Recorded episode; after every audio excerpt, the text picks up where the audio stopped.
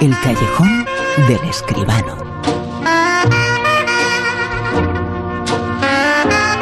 Mucho cine y del bueno hoy, por supuesto aquí en el callejón y por supuesto con José Manuel Escribano. Muy buenas, ¿qué tal?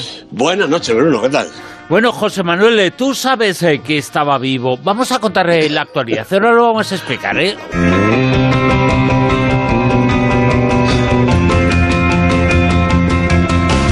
Que se ha dicho tanto y al final es verdad. Elvis está vivo, aunque se llama Tom, ¿no? Efectivamente, se llama Tom y de apellido Hanks, bueno, o, o parecido. Mira, hace, un- hace un- unos, unas semanas yo pensaba en Tom Hanks, pues de alguna película que le había visto, y yo y pensaba, pero Tom Hanks, ¿qué hará cuando no está trabajando? Y la respuesta es evidente, nada, porque es que está trabajando siempre. Mira, eh, eh, Tom Hanks está rodando eh, BIOS, una peli de ciencia ficción que está ya prácticamente terminada. Además ha hecho a Mr. Rogers, el, famoso presentador de un programa infantil de televisión en la película A Beautiful Day in the Neighborhood. Presta su voz a Woody en Toy Story 4, que vuelve la historia de los eh, muñequitos. Tom Hanks es también el comandante Scrooge en Greyhound, un episodio de la Segunda Guerra Mundial, y ahora viene ya el colmo, efectivamente, la noticia que lo emparenta con Elvis, porque Tom Hanks va a ser el coronel Tom Parker, el descubridor y representante de Elvis Presley en la próxima película de Baz Luhrmann, el director australiano. La produce la película Warner, eh, Baz Luhrmann cuenta ya con el guion de Craig Pierce y están empezando el casting para encontrar a alguien que haga de Elvis Presley, porque Luhrmann quiere un actor completamente desconocido, un actor nuevo, un actor eh, joven, porque la relación del coronel Parker con Elvis pues empezó cuando eh, Presley era un chaval, fue su descubridor y fue el que lo lanzó y el que le propuso, el que le consiguió los mejores contratos. El rodaje, pues este mismo año, en cuanto esté completo el casting, efectivamente con el guion terminado y el personaje protagonista, que es eh, Tom Hanks, pues la película va a salir chutando. Fíjate, Tom Hanks es una persona que eterniza, inmortaliza personajes eh, y que lo ha hecho también con Elvis. He sido capaz de resucitarlo, es capaz de absolutamente todo, ¿eh?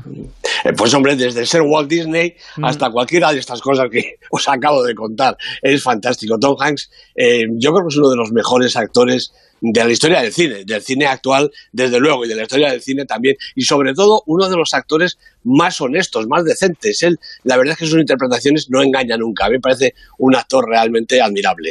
Hace unos años se decía que en España, en el cine español, faltaban superproducciones, eh, faltaban grandes eh, películas. Se está rompiendo esa tendencia y ya está otra superproducción española en marcha. Efectivamente, esta tiene pinta, como dice su, su productor, de, película evento, de esa de los, de los estudios americanos. Bueno, pues el día 26 empieza el rodaje con ocho semanas previstas de, de duración de Malnacidos, así Malnacidos con Z, ¿no? Una película que produce Ghislaine Barroy, Álvaro Agustín, Cristian Conti, Javier Ugarte y Edmond Roach. Dirigen a dúo Javier Ruiz Caldera y Alberto del Toro, mm, eh, dos personajes que ya han colaborado porque eh, Javier Ruiz Caldera ha dirigido y de Toro ha montado películas como Super López, Tres bodas de más, Spanish Movie.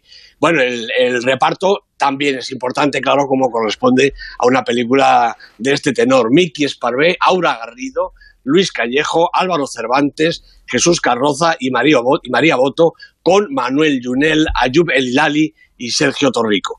El guion de la película de Malnacidos es de Jaime Márquez eh, Olea Raga y Cristian Conti a partir de una eh, novela de Manuel Martín Ferreras, Noche de Difuntos del 38. Cuenta la aventura de Jan Lozano, un capitán de un ejército que en mitad de una guerra tremenda cae prisionero y para eludir la pena de muerte tiene que enfrentarse a una misión imposible en territorio enemigo. Y ahí empiezan a pasar cosas verdaderamente sorprendentes, y por lo menos esperamos que lo sea, de un guion y de una película de estas características. Y más películas, eh, esta noche hay muchas. Esta noche, por ejemplo, también hay comentario crítica de Identidad Robada. Jared, quiero que te vaya bien. Que vivas una vida magnífica. Te quiero, pero no vemos. ¿Cómo vas a poder vivir bajo este techo si esencialmente vas en contra de nuestras creencias? Jared, dime la verdad, nada más. Pienso en hombres. No sé por qué.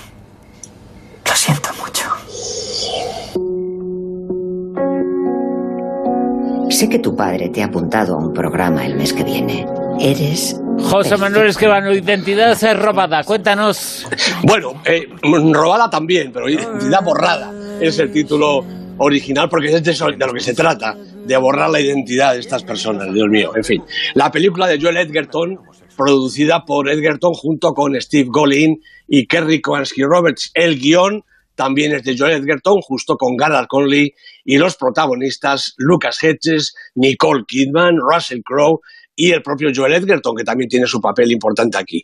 Bueno, este es un actor de dilatada carrera y como vemos también guionista y, y productor, eh, Joel Edgerton, debutó como director en 2015 con la muy estimulante El Regalo, un thriller psicológico con muchas vueltas de tuerca y la verdad es que un poco más fantástica que esta nueva y tremenda historia basada en Chico Borrado, la autobiografía de Garrett Conley en la que cuenta su calvario.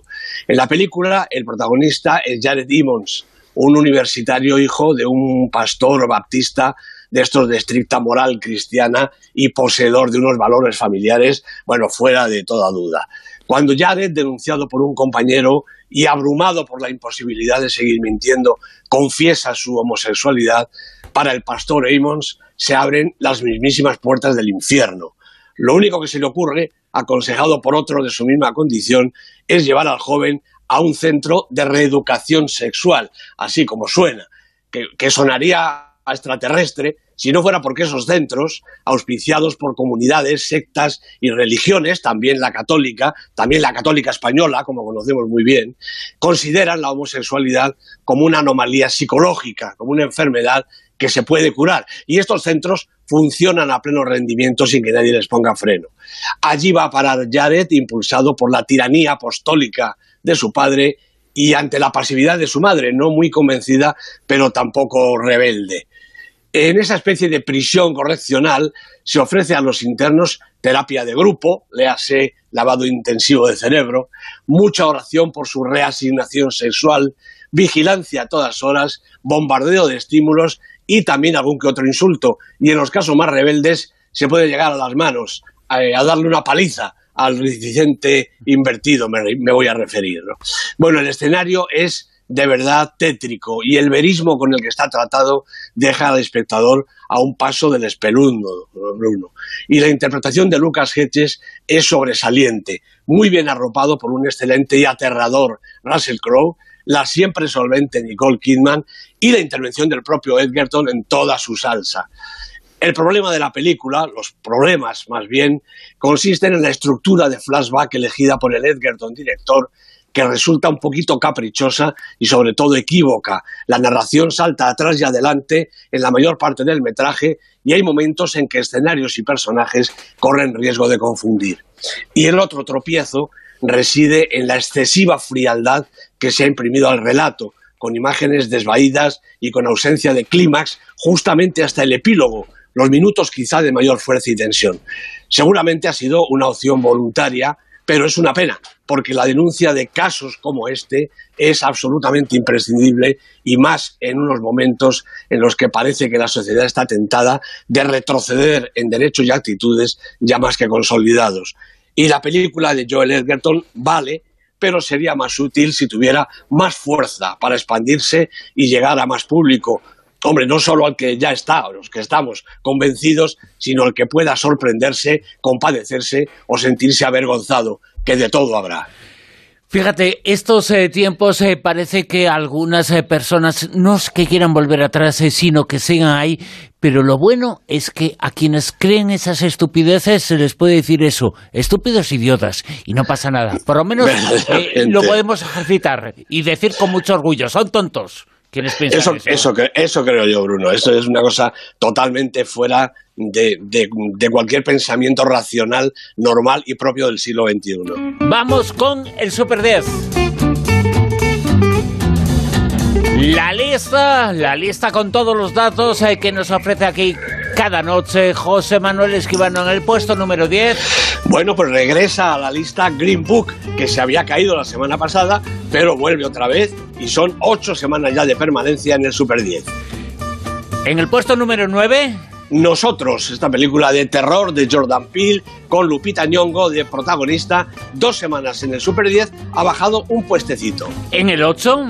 Pues el puesto que sube Cafarnaum, la película de Nadine Lavaki, una película dramática impresionante, casi casi casi un documental. Dos semanas en la lista. Puesto número 7. Capitana Marvel, Anna Boden y Ryan Fleck cuatro semanas repite posición con Brie Larson de absoluta protagonista. Puesto número 6. Pues la película de la semana, ¿cómo no iba a aparecer? Dumbo, la peli de Tim Burton, la peli de Disney dirigida por Tim Burton, con Danny DeVito, Colin Farrell, primera semana en la lista, 3 millones y medio de euros largos en el primer fin de semana de recaudación, eso está muy bien, y es la película de la semana en el Super 10. 5.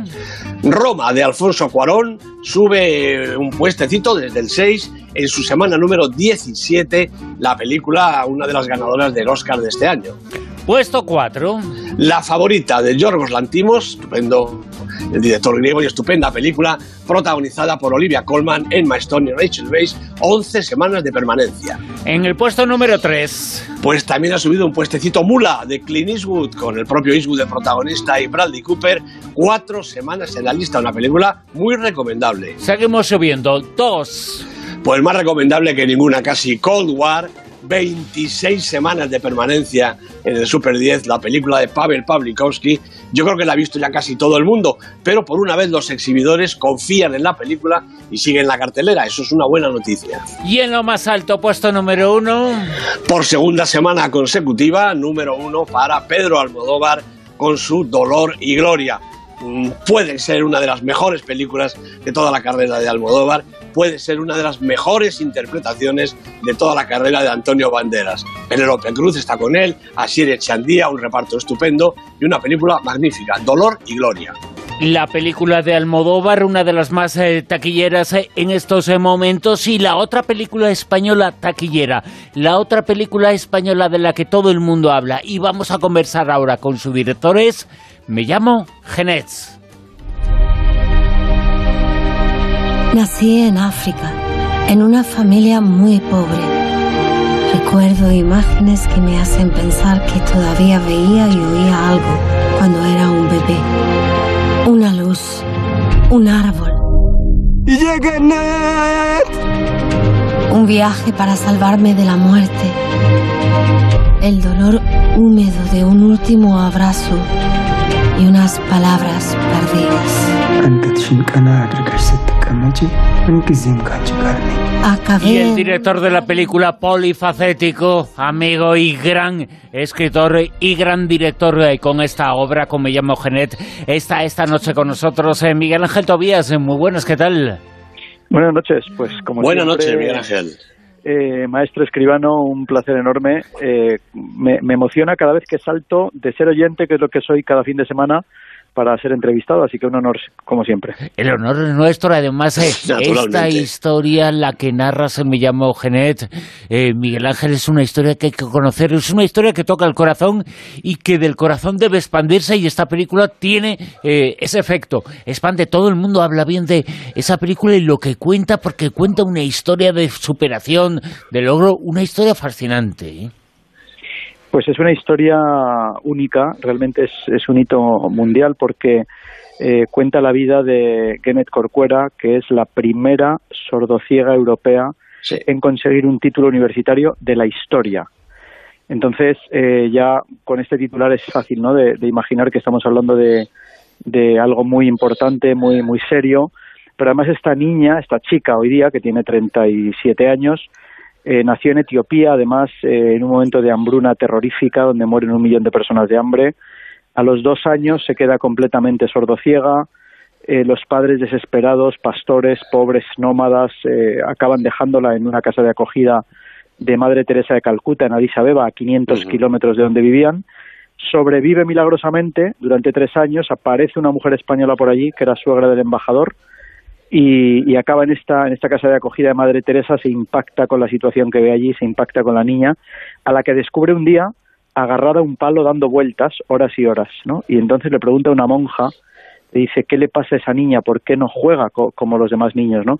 Y la monja le dice, es ciega y si se suelta del palo, se queda completamente perdida y completamente aislada, ¿no? Entonces, eh, Carmen, que así se llamaba su madre adoptiva, se impacta tanto que lo que iba a ser un viaje para dos semanas se convierte en un viaje de tres años, acaba trayéndosela a España cuando Genet tiene nueve, y aquí empieza un proceso de educación especial y después de educación inclusiva que la lleva hace cinco años a licenciarse en, la universidad. Una historia impresionante.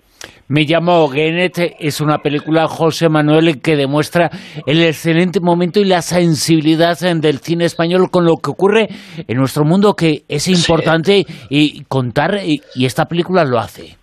Sin ninguna duda, me parece un acierto y me parece, creo que has hablado antes como de milagro, me parece un milagro realmente eh, llegar a ver esta película llegar a ver la historia de esta persona, esta historia tan extraordinaria. Eh, Miguel Ángel, me llama mucho la atención cómo decidiste hacer una película de ficción realmente, una película argumental, cuando quizá lo más fácil habría sido pues tirar por el documental, ¿no? De coger los, los datos, los hechos, los testigos y montar un documental. No, has preferido hacer una película de ficción en la que además eh, Genet interpreta a su propio personaje, ¿verdad? En, algunos momentos, ¿no? Sí, en la edad adulta, ¿no? Esto ha sido una aventura increíble porque cuando Genet, yo conozco la historia por un periódico, eh, yo pensé, digo, seguro que alguien está escribiendo el guion de, este, de esta historia, pero pasan dos años, veo que nadie lo ha hecho y en ese momento decido que lo voy a hacer yo y en principio pensé hacer un documental, ¿no? Claro, porque era lo más fácil y porque yo vengo del mundo documental, entonces me parecía casi lo, lo, coherente, ¿no? Pero cuando hablo con Genet y Genet eh, me cuenta la historia de su vida, pero fijaros, me cuenta la historia de una vida que no ha visto y no ha oído. Ella me cuenta la historia de su vida desde el sentimiento, ¿no? Esto me obliga eh, durante un año a reunirme con otras 50, 60 personas relacionadas con su vida para que me hicieran el mapa sonoro y visual de su propia vida. Por ejemplo, Genet me decía, pues eh, mi madre me dejó en el autobús cuando yo iba a ir al instituto por primera vez y iba a vivir sola y iba a estar con niños que no eran discapacitados. Pero claro, Genet me contaba esto de esta manera pero yo no sabía cómo había sido esa despedida. Entonces, esa despedida me la cuenta Pilar, que fue su primera maestra, eh, que, lo interpreta Ángela Molina en la película, de tal manera que con ese dibujo, ¿qué pasa? Que yo me doy cuenta de que la historia de Genet es tan grande que no cabe eh, desde el punto de vista emocional en lo que hubiera sido un documental. Entonces me doy cuenta de que me tengo que ir a la ficción eh, para precisamente que los espectadores pudieran sumergirse eh, desde el punto de vista emocional en todo el mundo de lo que implica la sordoceguera de Genet y ha sido una aventura tremenda y ya decirle a ella ¿no? que esto sucedió un día eh, porque ella no iba a interpretarse a sí misma en un principio pero yo empecé a rodar la película y me di cuenta de que ella se movía con una soltura demasiado grande para ser sordociega, ¿no? Y me senté un día con ella y le dije, Genet, digo, ¿tú estarías dispuesta a, ser actriz, a interpretarte a ti misma en la edad adulta, y ella me, contestó una cosa muy bonita, ¿no? Me dijo, pero eso es como hacer teatro. Y, yo le digo, y yo le digo, digo, pero ¿qué sabes tú del teatro, no? Y ella me dice, bueno, es que yo hice una obra de teatro en el instituto, que además fue la casa de Bernarda Alba, o sea, no una obra cualquiera, ¿no? Entonces le dije, sí, Genet, esto es como hacer teatro. Me dijo que sí y nos metimos en una aventura alucinante donde el, el espectador eh, realmente sale conmocionado cuando te das cuenta de que la Genet que estás viendo en la pantalla no es la Genet Corcuera persona, sino la Genet Corcuera actriz. Actriz. Que se representa a sí misma, es decir, una actriz que hace el papel de una sordo ciega, que cuenta la historia de Genet Corcuera y que casualmente ella es sordo ciega y ella es la propia Genet. Y la semana que viene, si te parece, Miguel Ángel eh, Tobías, eh, te secuestramos unos eh, minutos y te vienes aquí, ¿te parece? Eh, estoy feliz de hacerlo eh, para los oyentes de, La Rosa, incluso para mí mismo. hay una historia de sincronicidades alucinantes con la película. Eh, como decía el maestro escribano, de, milagros que se han ido dando, de cómo fueron apareciendo los propios actores y de cosas que, estoy seguro de que van a, emocionar igual que nos ha emocionado a nosotros vivirlas. Me llamo Goenet, el director Miguel Ángel Tobías esta noche con nosotros en La Rosa de los Vientos. Eh, Miguel Ángel, muchas gracias. Un abrazo Muchas felicidades. Un abrazo de corazón y hasta la semana que viene. José Manuel, la semana que viene también nos escuchamos. Hablamos en más de cine, ¿te parece? Aquí estaremos, muy bien. Un abrazo para todos. En Onda Cero, La Rosa de los Vientos.